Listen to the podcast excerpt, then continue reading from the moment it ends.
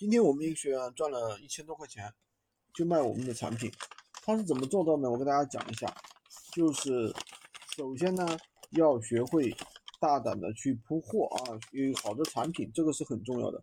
因为最近我们找了一批比较好的产品，就叫库存电脑。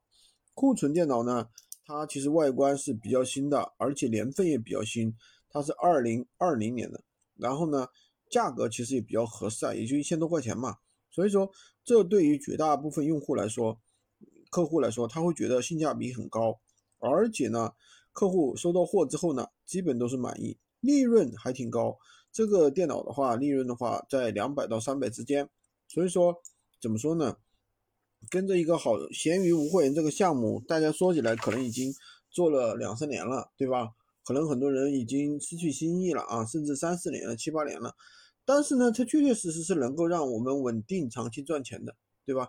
不管一个项目做了多久，但是它只要能够稳定让我们长期赚钱，我们就可以去做啊。这个市场是确确实实、踏踏实实存在的，对吧？我们也不去追那些风口，什么这个风口那个风口，其实有很多项目它都是非常短命的，可能也就，对吧？几个月的时间、一年的时间就消失了。真正能够找到一个长期的项目，我觉得比做什么都强。今天就跟大家讲这么多。